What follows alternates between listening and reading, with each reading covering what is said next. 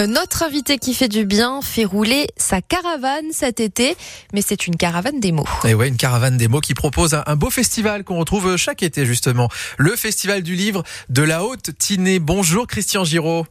Bonjour. Merci d'être là ce matin sur France Bleu Azur. C'est la neuvième euh, édition de, de ce festival. Alors qui va se poser dans trois communes. hein. Voilà pourquoi on parle de la Haute Tinée. Saint-Dalmas, le Selvage, Saint-Étienne de Tinée, Oron. J'ai bon? Oui, c'est ça, c'est exactement ça. Euh, c'est une volonté euh, des mairies euh, de Saint-Dalmas et d'Oron-Saint-Étienne de Tinée de faire cette caravane pour que les gens puissent suivre les, les auteurs et surtout les rencontrer euh, de façon plus agréable, plus simple et, et voilà et en vacances. Donc euh, le 10 euh, le 10 août, on est à Saint-Dalmas à partir de 16h jusqu'à fin d'après-midi. Euh, le 11 août, on est à Saint-Étienne de Tinée matin, euh, en même temps d'ailleurs que le marché jusqu'à 13h. Ouais. Et le 17 et le 12 août, on est euh, le 12 août, on est le samedi 12 août toute la journée à, à Oron.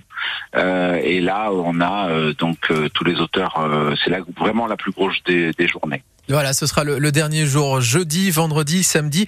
Et c'est vrai que ce festival, c'est aussi une opportunité pour ceux qui habitent euh, là-bas, dans la Haute-Tinée, d'avoir un festival comme celui-là. Parce que souvent, quand on a des festivals du livre, ça va être sur le littoral, donc ça va être assez loin. Et là, c'est leur donner accès à un grand événement. Oui, on, on c'était la, c'est ça, exactement ça l'idée. Vous avez très bien compris. Euh, C'est d'aller au contact du public, au contact des gens, euh, dans tous les recoins et les coins du, du département.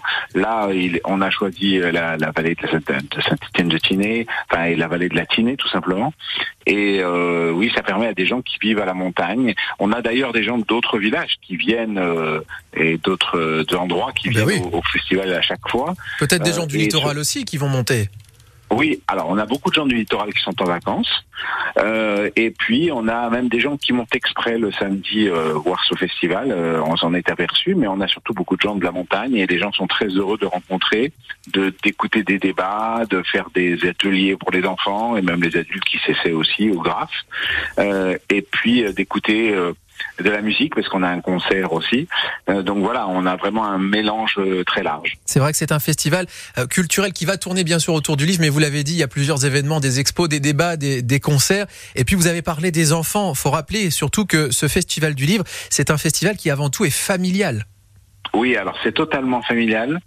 C'est aussi pour ça qu'on a fait qu'on fait venir euh, beaucoup d'auteurs jeunesse euh, qui vont faire des ateliers d'ailleurs pour les enfants euh, les, les trois jours à chaque endroit. Donc on fait venir aussi deux graffeurs, euh, euh, Najika et Moya, qui euh, sont aussi des artistes multi. Activités et qui vont faire des ateliers pour les enfants. Ouais. Euh, on aura aussi deux auteurs jeunesse qui vont faire des ateliers pour les enfants et signer des livres. Euh, et euh, on a aussi, euh, et ça c'est plus pour les adolescents, euh, Pierre et Abigail Penalba qui sont euh, ce commandant de police et sont en retraite maintenant et son épouse qui vont venir parler de nous parler le samedi, enfin ils viennent les trois jours, mais surtout on parle les samedis, des problèmes avec Internet, avec le Darknet, avec euh, les soucis que qu'ont les parents parfois avec les jeunes euh, et le collège et le lycée euh, et le harcèlement. Donc euh, c'est aussi euh, voilà très familial parce qu'on on met les générations ensemble. Exactement, tout le monde peut euh, se, se rassembler autour de, de ce festival. Ça démarre jeudi, on le rappelle encore une fois. Et puis, bah, on choisit un festival quand même dans un joyau du patrimoine azuréen, même national en fait, parce que on n'est quand même pas posé nulle part. C'est redécouvrir le patrimoine naturel et architectural de la Haute-Tinée.